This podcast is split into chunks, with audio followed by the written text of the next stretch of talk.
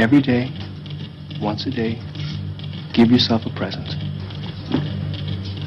Two cups of good, hot, black coffee. The Superfly Coffee Week. Beiträge und Interviews zum Thema Kaffee. Die ganze Woche nur auf Radio Superfly. I'm feeling mighty lonesome. Haven't slept a wink. I walk the floor and watch the door. And in between I drink black coffee. Eine Frau wandelt mitten in der Nacht schlaflos durch den Flur ihrer Wohnung und weint dabei ihrem Geliebten nach. Und damit sie das umso ausdauernder tun kann, gießt sie sich eine Tasse Kaffee nach der anderen ein und raucht dazu Zigaretten. Das ist verkürzt gesagt die Handlung des Jazzstandards Black Coffee.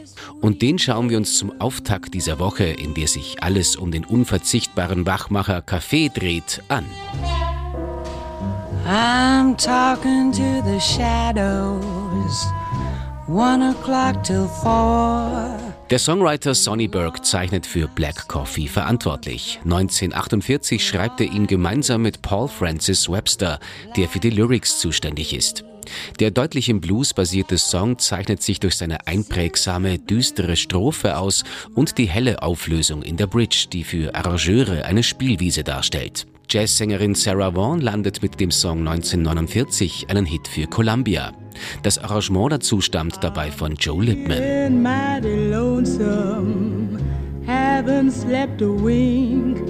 I walk the floor and watch the door, and in between I dream. Querelen gibt es bald, weil die Sängerin Mary Lou Williams das Gefühl hat, Black Coffee sei von ihrem Song What's Your Story Morning Glory abgekupfert. Die Ähnlichkeit der Strophe ist unleugbar, damit erschöpfen sich die Parallelen allerdings.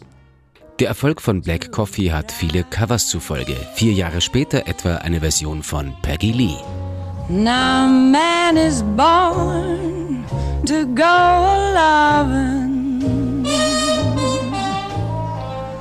A woman's born to weep and fret. Ray Charles beweist 1957, dass der Song auch instrumental gut funktioniert und eine besonders elegante Vocal-Version erscheint dann 1960 von Jazzlegende Ella Fitzgerald. I'm feeling mighty lonesome haven't slept a wink. I walk the floor and watch the door, and in between I coffee. Und 1991 beweist Carmen McRae, dass der Song über 40 Jahre nach seinem Erscheinen nichts von seinem Appeal verloren hat. Now,